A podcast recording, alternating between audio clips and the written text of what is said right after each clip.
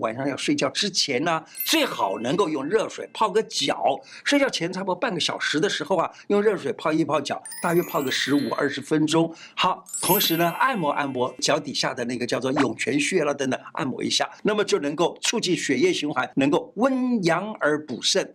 呃，好好睡觉。晚上十点钟到十点半这个时候就上床睡觉，不要熬夜，防止伤到你的阴。药补不如食补，食补不如睡补，对不对？好，睡眠是第一大补。冬天失眠的人，怎么样能够让你好入睡呢？